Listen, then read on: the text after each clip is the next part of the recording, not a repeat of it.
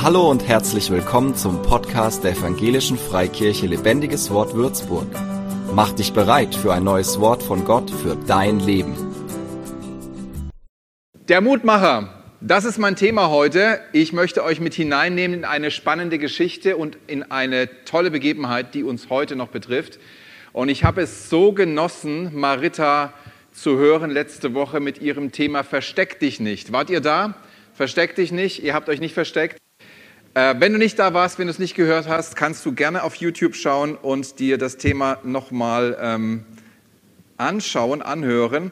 Aber ich habe mir gedacht, Gott liebt Predigtserien, weil es war die perfekte Predigt vor meinen jetzigen zwei Predigten, die ich diese und nächste Woche halten werde. Ich habe mir gedacht, also der Heilige Geist, der ist wirklich am Ball.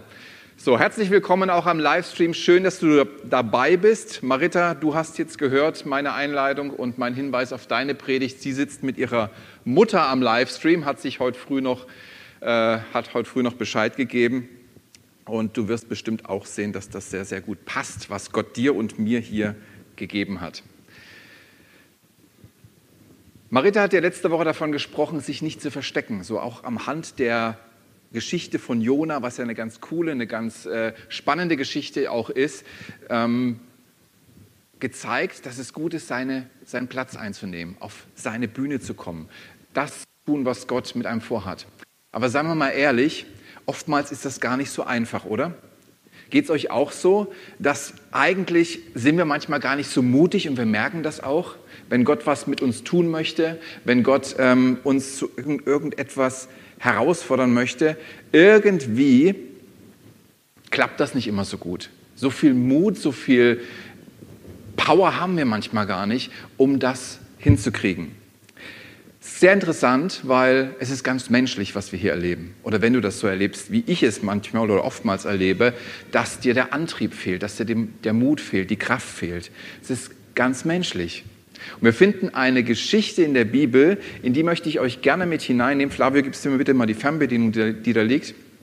Die möchte ich euch gerne mit hineinnehmen. Vielen Dank. Da geht es einen sehr bekannten, sehr wichtigen Mann in der Bibel ganz genauso. Und das möchte ich mir mit euch mal anschauen. Es ist nämlich Petrus, der in einer ganz bestimmten Situation war. Jesus hatte angekündigt, dass er, ja, was ihm bevorsteht, dass er äh, festgenommen werden würde, dass er verurteilt werden würde und dass die Jünger sich von ihm abwenden werden. Und dann sagt der Petrus, er war ja so ein Forscher, gell? also so ein, so ein I-Typ, so ein Extrovertierter, er war schnell dabei, sich äh, zu positionieren und etwas dazu beizutragen. Er sagte, wenn sich auch alle von dir abwenden, ich halte auf jeden Fall zu dir. Also das ist Petrus, wie er leibt und lebt. Er hat äh, gleich was zu sagen, positioniert sich sehr deutlich. Und dann sagt Jesus, ah, du wirst mich sogar verleugnen, bevor der Hahn dreimal kräht. Und er dann gleich, auch wenn es bedeutet, dass ich mit dir sterben muss, werde ich das niemals tun. Also ich glaube, Petrus hat wirklich einen aufrichtigen Willen, ein aufrichtiges Herz gehabt, äh, mit Jesus, für Jesus zu leben sein Leben sogar für ihn einzusetzen. Ich glaube, das hat er total ernst gemeint und da stand er auch dahinter. Aber es kam anders. Als es darauf ankam, passierte nämlich Folgendes. Petrus saß immer noch draußen im Hof. Die Situation ist die, dass Jesus verhaftet wurde. Die Zeit im Garten Gethsemane war vorbei. Die Soldaten kamen mit, den, äh, mit Judas und den Pharisäern und Jesus wurde abgeführt. Und Petrus war geschockt. Petrus wusste nicht, wie er mit dieser Situation umgehen sollte. Einerseits wollte er zu seinem Herrn stehen, andererseits fürchtete er sich auch von dieser staatlichen Gewalt und von den, vor den Pharisäern, vor dem Volk vielleicht auch. Und er ging zwar Jesus hinterher, aber im Abstand.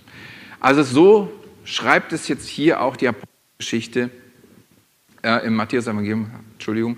Petrus saß immer noch draußen im Hof, also er war in der Nähe von Jesus.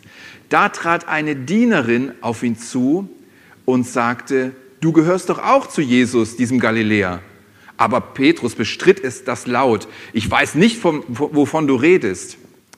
Als er danach in den Vorhof hinausging, bemerkte ihn eine andere Dienerin und sagte vor allen Leuten, der da gehört auch zu diesem Jesus aus Nazareth. Doch Petrus behauptete wieder und diesmal schwor er sogar, ich kenne den Mann gar nicht. Kurze Zeit später kamen noch einige andere Leute, die in der Nähe gestanden hatten und sagten zu Petrus, natürlich gehörst du zu seinen Freunden, dein Dialekt verrät dich. Da rief Petrus, ich schwöre euch, ich kenne diesen Mann nicht, Gott soll mich verfluchen, wenn ich lüge. Heftige Worte. Siehst mal, was, für was man bereit ist oder was man bereit ist zu sagen, äh, auch hinge äh, hingegen seiner eigenen Überzeugung, wenn es hart auf hart kommt. Ein ganz anderer Petrus. Das eine ist der Petrus, der äh, gedacht hat, wie er sein könnte, wie er leben könnte. Und das ist das nächste, der Petrus in der Realität. Kennt das vielleicht noch irgendjemand in seinem Leben? Ihr müsst euch nicht melden. Ich melde mich mal. Auf der einen Seite Superheld, in der Theorie Superheld, und wenn die Praxis kommt, einfach nur Mensch. Und wenn man das paar Mal so erlebt, dieses Ja, das mache ich für Gott, das mache ich mit Gott, und dann merkt, wie einem die Kraft fehlt, wie ein einfach das nötige, der nötige Mut fehlt oder was auch immer man dazu gebraucht hätte, dann neigt man langsam dazu, ruhiger zu werden und zu sagen, okay, ich gehe lieber mal einen Schritt zurück. Ich setze mich hin. Ich bin nicht mehr so forsch. Ich will nicht mehr alles für Gott erreichen. Und vielleicht ist man dann auch in der Position zu sagen, Gott, mir ist es zu heiß, mich nochmal von dir gebrauchen zu lassen oder nochmal für dich loszugehen, weil ich habe mir schon oft die Finger verbrannt. Als Petrus seine Schwäche erkannte und was er getan hatte, traf es ihn sehr hart. In der Bibel steht, er weinte vor Verzweiflung, er weinte bitterlich. Er war wirklich verzweifelt, weil das, was er leben wollte, aber nicht leben konnte, war so ein großer, so eine große Spanne, so ein Gegensatz, dass er verzweifelt war und nicht mehr weiter wusste. Besonders beschämend war es natürlich für ihn auch, dass er von zwei Dienerinnen, das ist die Übersetzung, die ich gewählt habe, aber eigentlich sind es Sklavinnen, eingeknickt ist. Sklaven, wir haben das ja vor drei Wochen gehört, habe ich einen kurzen Abriss auch über die Stellung von Sklaven in der damaligen Zeit gegeben in meiner Predigt. Sklaven waren Leute, die nichts, die schon was wert waren, aber die nichts zu sagen hatten. Es war die niedrigste Schicht. Als Sklave und schon als weiblicher Sklave bist du ganz unten gelandet. Und vor diesen Leuten ist Petrus eingeknickt. Und als es darauf ankam, versteckte er sich hinter seinen Ausflüchten, Beteuerungen, schwor sogar im Namen Gottes. Ich weiß nicht, ob das jemand kennt oder ob ich hier völlig äh, unnötig predige, aber ich denke mal schon, dass wir uns auf verschiedene Art und Weisen doch sehr gut wiederfinden können in der Geschichte von Petrus. Petrus steht eigentlich für jeden von uns. Es ist nicht eine Geschichte, die wir lesen und dann sagen wir, oh krass, also der hat ja schon gut hochgegriffen und äh, dann ganz schön verloren. Petrus steht eigentlich für jeden von uns. Wir sind aus uns heraus eher nicht so mutig und nicht so stark vielleicht manchmal übermütig und halbstark, das kommt hin und wieder vor, aber wir sind nicht so mutig und nicht so stark. Wenn es darauf ankommt, finden wir schnell Ausflüchte und Einwände. Ich war ja mal äh, auch im Verkauf tätig und da gibt es diesen Unterschied, wenn Kunden kommen, die können einen Einwand haben, dann kannst du mit denen trotzdem noch versuchen, das Problem zu erörtern und zu sagen, okay, wie können wir das Problem beheben? Aber wenn sie einen Vorwand haben, dann ist klar, sie suchen nur ein Argument, um Ruhe zu haben. Und dann kannst du eigentlich aufgeben. So ist es manchmal auch bei uns. Einwände, ja, damit können wir, damit kommen wir zu Gott, aber Vorwände, nur um rauszukommen, dann ist eigentlich ein Aus. Wir erkennen daran, dass wir alle unsere Grenzen haben und die spüren wir sehr schnell, wenn es darauf ankommt, wenn es konkret wird, wenn etwas uns herausfordert. Ich habe mal eine, ein schönes Zitat gelesen, das habe ich euch heute mitgebracht von Marie von Ebner-Eschenbachs, eine Schriftstellerin gewesen. Und sie sagt, der Schwächling ist immer bereit, sogar seine Tugenden zu verleugnen, wenn sie Anstoß erregen sollten. Wenn man dadurch vielleicht in Konflikt kommt oder nicht bejubelt wird. All das, finde ich, ist alles erstmal gar nicht schlimm, weil es uns eins zeigt. Wir haben Grenzen, wir haben Schwächen, wenn wir nur auf uns gestellt sind.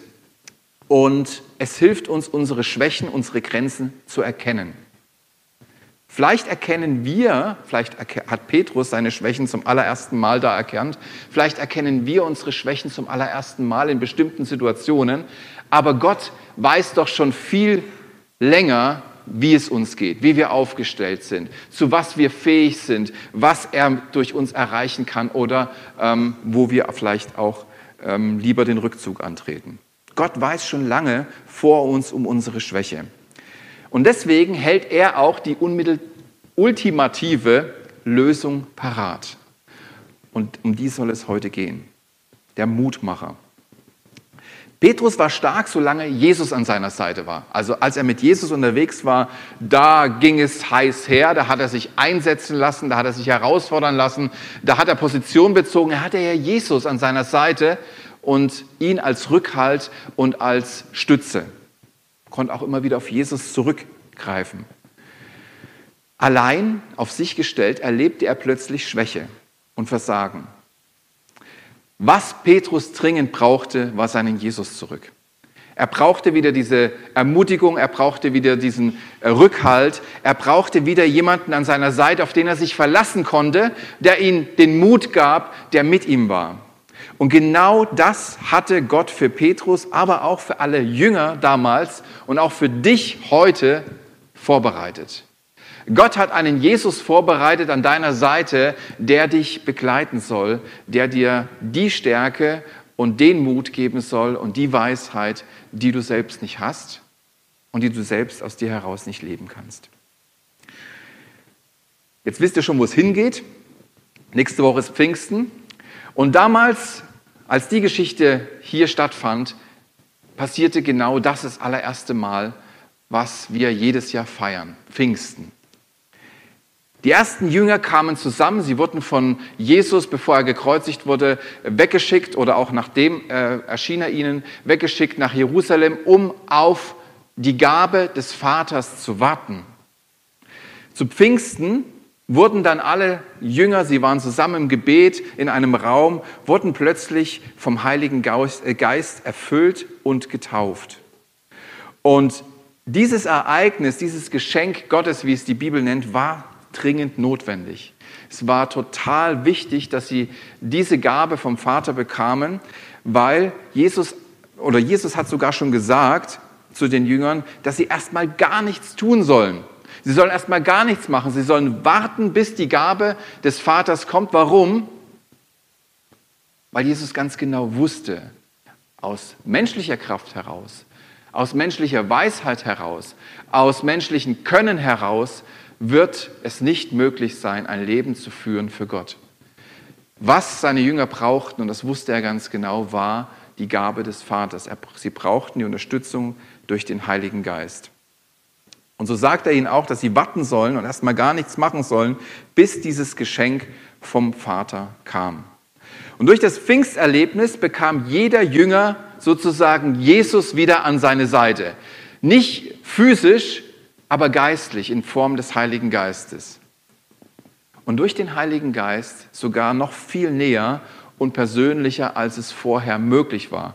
Wir lesen ja auch in der Bibel, wie Jesus immer mal wieder weg war, äh, ins Gebet gegangen ist, in die, die Stille gesucht hat und dann übers Wasser hinterhergekommen ist. All solche Dinge. Diese Zeiten gibt es gar nicht mehr, seitdem der Heilige Geist da ist. Der Heilige Geist ist da und er wohnt in uns und erfüllt uns, erfüllt die damaligen Jünger, hat, hat er erfüllt, erfüllt uns heute, wenn wir das wollen. Es ist viel näher und persönlicher, als es Jesus überhaupt tun konnte. Und deswegen sagt Jesus auch, es ist gut, dass ich weggehe, weil wenn ich nicht weggehe, kann der Vater euch nicht den schicken, den anderen Beistand schicken, der nach mir kommt. Und jetzt hatten wir dieses Pfingsterlebnis, der Heilige Geist ist gefallen, alle Jünger haben ihn empfangen, haben angefangen, in anderen Sprachen zu beten. Da komme ich nächste Woche ein bisschen näher darauf zu sprechen, wie gut und wie wichtig das ist. und plötzlich erleben wir einen anderen Petrus. Es war nämlich so, dass das gar nicht so äh, unbemerkt geblieben ist, sondern die Leute aus Jerusalem haben mitbekommen, hey, da trifft sich eine größere Gruppe, betet zusammen und plötzlich passiert da was, ähm, da ist Tumult und die fangen an, in einer anderen Sprache oder in verschiedenen anderen Sprachen zu reden und stellen auch noch fest, hey, das ist ja meine Heimatsprache, damals war auch schon Multikulti in Jerusalem, viele Leute aus verschiedenen Regionen und Ländern waren da und die merken, hey, da gibt es Leute, die sprechen in unserem Dialekt oder in unserer Sprache. Und sofort fand sich eine gewisse Masse da auch bei dem Versammlungsort der Jünger. Und sie überlegten, was kann denn da passiert sein? Manche dachten, die sind, äh, haben ein Trinkgelage und sind alle besoffen. Und äh, andere wieder sagen, hey, das kann ja gar nicht sein. Aber eins passierte. Petrus war verändert. Und es passiert Folgendes. Petrus stand nämlich auf mit den, zwölf, äh, mit den elf anderen Aposteln, erhob seine Stimme und redete zu dieser Menge, die draußen stand, Männer von Judäa und ihr alle, die ihr zu Jerusalem wohnt. Dies sei euch kund und hört auf meine Worte. Also der Petrus, der vor der Dienerin eingebrochen ist, eingeknickt ist, vor der Sklavin, vor zwei Sklavinnen eingebrochen ist, eingeknickt ist, hat plötzlich den Mut, sich vor eine Menschenmenge zu stellen. Wir lesen später, dass es 3000 Leute davon gab, nachdem er fertig war mit Reden. Also es war ja eigentlich eine Predigt. 3000 Menschen gab es, die sich bekehrt haben und der Gemeinde durch Taufe hinzugefügt wurden. 3000 Menschen, also eigentlich war noch viel, viel mehr da, also deutlich mehr da, wurden äh, wurden gläubig und wurden, äh, haben sich taufen lassen, wurden der Gemeinde herbei hinzugefügt. Also plötzlich war er fähig, was er vorher vor einer Dienerin, vor einer Sklavin nicht war, vor einer riesen Menschenmenge zu sprechen. Und da sagt man, wow, was für eine Wende. Ein Petrus, der schwach ist, ein Petrus, der vor einer Sklavin einknickt und dann plötzlich, einige Zeit später, ein Petrus, einfach aufstehen kann und sagen, hey, paar tausend Leute, gute Gelegenheit, ich werde hier mal das Wort ergreifen. Was für eine Wende. Diesen Unterschied, der lag, der lag nicht in ihm.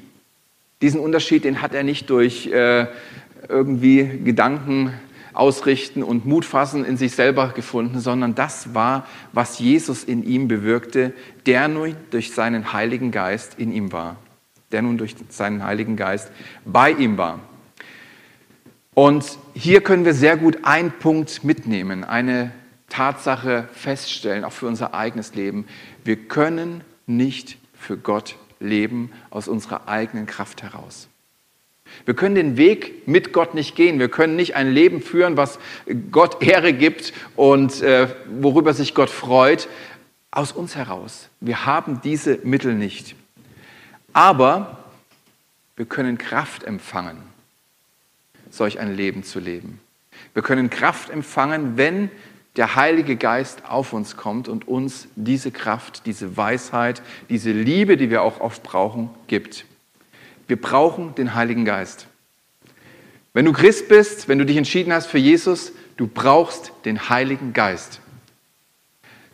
Ohne wird es wirklich anstrengend wird es orientierungslos sein und wird es frust, frustig sein. Und das Gute, die gute Botschaft, die ich euch heute mitbringe, Gott will ihn uns schenken. Gott will jeden, der mal Ja gesagt hat zu Jesus Christus, der das Opfer angenommen hat und der gesagt hat, ich möchte ein Leben mit Gott leben, in der Versöhnung mit ihm durch Jesus, will er seinen Geist schenken. Er möchte uns ausstatten mit seinem Geist, damit wir diese Kraft in uns haben, damit wir diesen Freund, diesen Beistand in uns haben, den wir so dringend brauchen.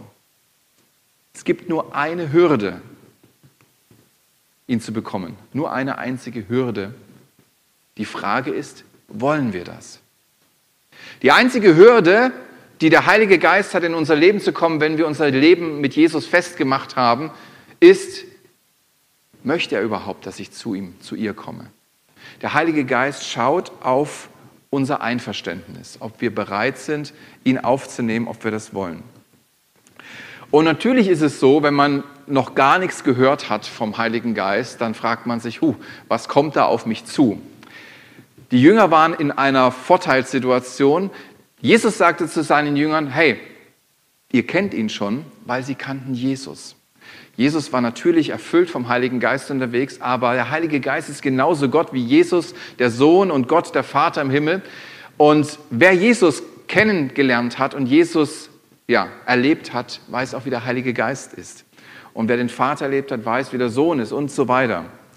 Aber es ist wichtig, es ist natürlich verständlich auch, man will wissen, auf wen man sich einlässt. Und oft ist es gut, diese Person kennenzulernen. Deswegen habe ich heute zum Ende meiner Predigt, zu der es jetzt kommt, einen kurzen Steckbrief mal mitgebracht über den Heiligen Geist, der uns helfen wird, ihn besser kennenzulernen, um dann mit ihm eng zu werden oder enger zu werden. Viele von uns haben diese Gabe des Heiligen Geistes empfangen, aber ich sage euch was, es ist Luft nach oben. Es gibt kein Limit mit dem Heiligen Geist. Wir können tiefer eintauchen, wir können ihn mehr zulassen in unserem Leben. Und diese Predigt und auch die nächste Woche soll dazu beitragen, wir wollen nächste Woche uns äh, richtig danach ausstrecken, auch mehr Heiligen Geist in unserem Leben zu bekommen. Wir brauchen ihn so sehr. Gerade in diesen Zeiten, wir brauchen ihn so sehr. Wir brauchen die Nähe Gottes. Wir brauchen die Nähe Gottes in unserem Leben.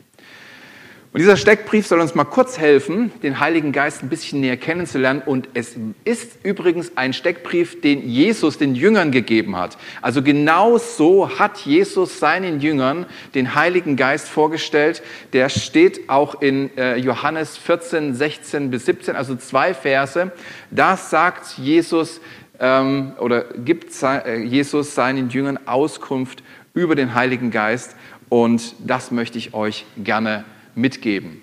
Zuerst wäre der Name, ich habe ihn Mutmacher genannt heute und das trifft ja ganz gut auf die Geschichte von Petrus zu.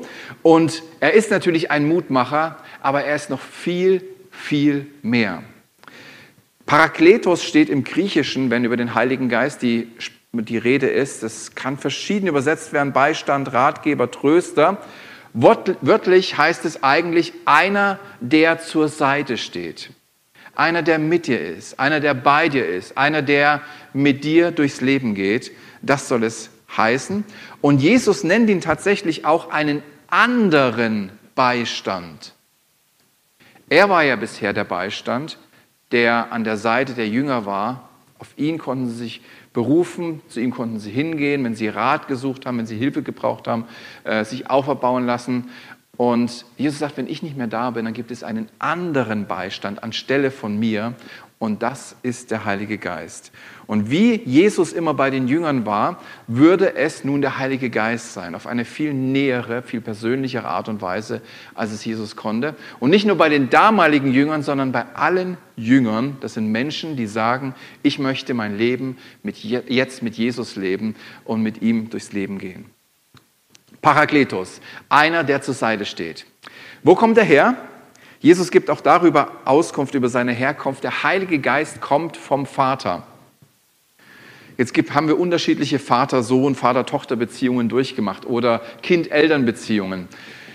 Ich bin manchmal, denke ich mir auch, ich wäre gern ein besserer Vater. Ich glaube, ich bin ein sehr guter Vater, aber man macht Fehler und äh, muss sich wieder entschuldigen und Dinge in Ordnung bringen.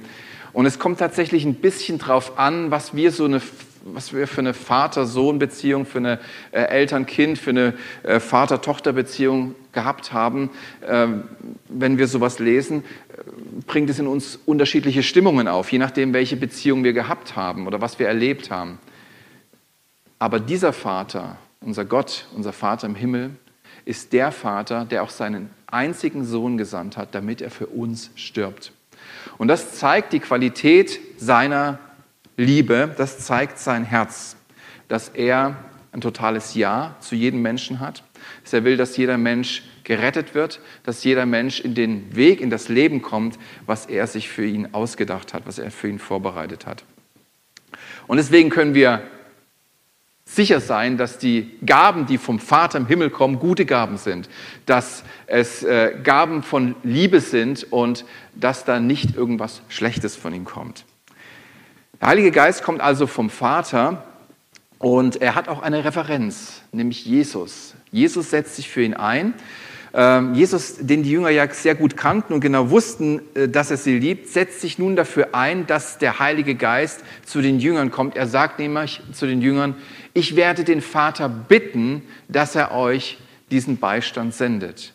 Also Jesus ist sehr daran gelegen, dass wir, die wir jetzt hier unterwegs sind und damals die Jünger, die dann ohne ihn unterwegs sind, dass sie einen Beistand haben, weil er weiß, wie wichtig er ist und wie sehr sie ihn brauchen. Und er sagt auch etwas über das Wesen des Heiligen Geistes, nämlich dass er treu ist. Wir können den Heiligen Geist betrüben, das sagt die Bibel. Wir können ihn ja, durch unser Handeln, durch unser Lebensstil betrüben.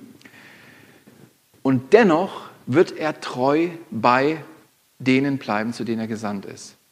Wir müssen nicht Angst haben, wenn wir einen Fehler machen, wenn wir äh, irgendwie was machen, mit was wir ihn betrüben, dass er wieder geht. Er ist treu. Das sagt die Bibel, das sagt Jesus in Epheser 4, Vers 30. Könnt ihr das nachlesen, auch mit dem Betrüben. Der Heilige Geist ist ein treuer Geist Gottes, der bei uns bleibt, auch wenn wir ihn betrüben. Und Jesus sagt, er wird ehrlich sein. Er kann nicht lügen, so wie Gott nicht lügen kann, kann auch der Heilige Geist nicht lügen. Stattdessen wird er uns vielmehr die Wahrheit bezeugen und uns in die Wahrheit hineinführen. Warum ist das so wichtig? Nun, Wahrheit ist immer gut, aber in der Bibel steht auch, die Wahrheit wird uns frei machen. Der Heilige Geist ist sehr darauf bedacht und sehr daran interessiert, uns in die Freiheit zu führen, indem er Lügen aufdeckt, die in unserem Leben sind. Wir wissen manchmal gar nicht, in wie vielen Lügen wir leben.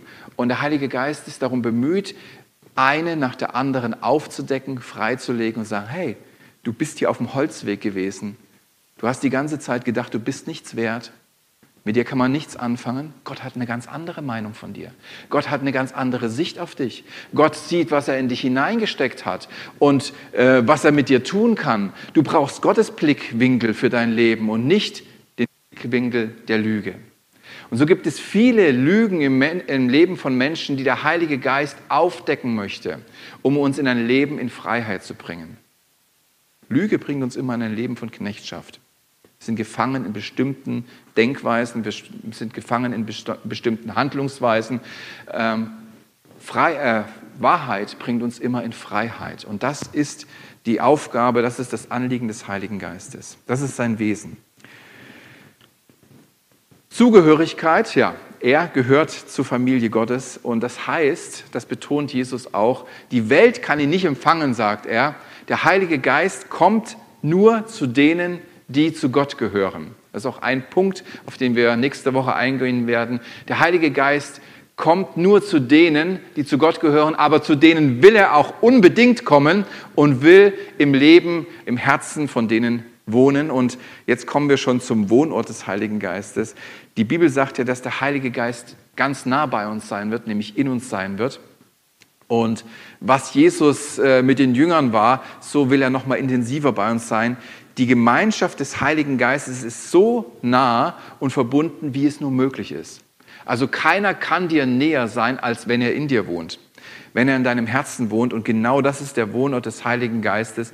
Er will Wohnung nehmen in unseren Herzen und keiner wird uns auch von ihm trennen können. Also wenn er einmal eingezogen ist, können wir höchstens selber noch mal sagen, hey, diese Verbindung möchte ich lösen. Keiner wird uns von ihm trennen können. Das ist der Steckbrief vom Heiligen Geist und er ist mehr als ein Mutmacher. Er ist jemand, der uns durchs Leben begleiten will, der in uns das bewirken kann, was wir menschlich gar nicht möglich, äh, äh möglich sind zu leben und zu gehen. Er hat die Möglichkeit, uns alles zu geben, um Gottes Wege in unserem Leben zu gehen. Und natürlich ist die allererste und wichtige Entscheidung eine Entscheidung für Gott, eine Entscheidung für Jesus. Und deswegen möchte ich jetzt auch am Ende der Predigt die Möglichkeit einfach geben und die Zeit nutzen zu sagen, wenn du diese Entscheidung nicht, noch nicht getroffen hast, du aber merkst, Gott spricht dich jetzt und heute gerade an, egal ob du hier bist oder ob du am Livestream sitzt, wenn du merkst, Gott spricht dich persönlich an und lädt dich ein in eine Beziehung mit ihm, und wenn du auch merkst, du brauchst jemanden in deinem Leben, der dir die Kraft gibt, durchs Leben zu gehen, der dir die Weisheit gibt, die richtigen Entscheidungen zu treffen und den Mut gibt, auch diese Entscheidungen zu leben und umzusetzen in deinem Leben, dann möchte ich dir diese Einladung zusprechen und dich einladen, dein Leben mit Gott festzumachen. Und ich kann dir versprechen, dass er dir seinen Beistand schenken möchte. Und du darfst geduldig darauf warten, so wie es die ersten Jünger auch getan haben, dass er es tut. So lade ich dich jetzt ein, ich werde ein kurzes Gebet sprechen und wenn du dieses Gebet von Herzen mitbeten kannst, entweder laut oder in deinem Herzen, dann ist das genug, um zu Gott zu kommen und mit Gott versöhnt zu werden. Wichtig ist es, dass es in unserem Herzen geschieht. Bist du bereit? Dann will ich kurz beten. Vater, ich komme heute zu dir.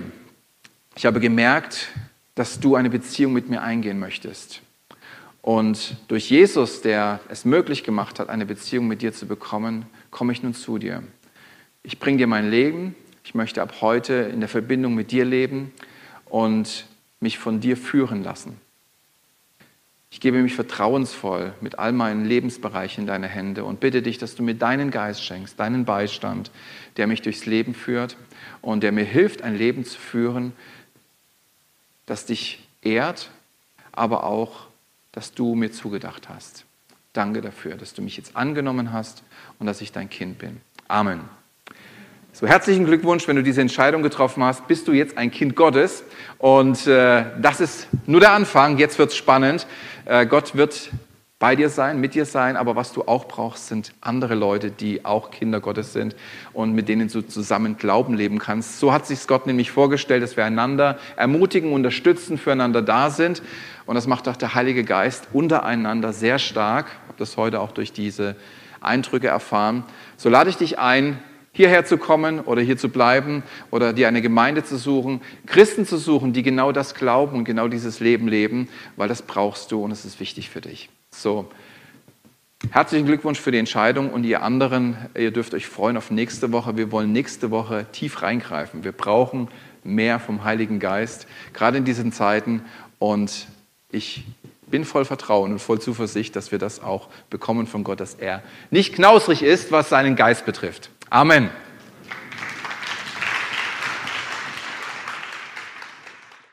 Für mehr Infos besuche uns auf Facebook unter lebendigeswort.de oder einfach persönlich im Sonntagsgottesdienst.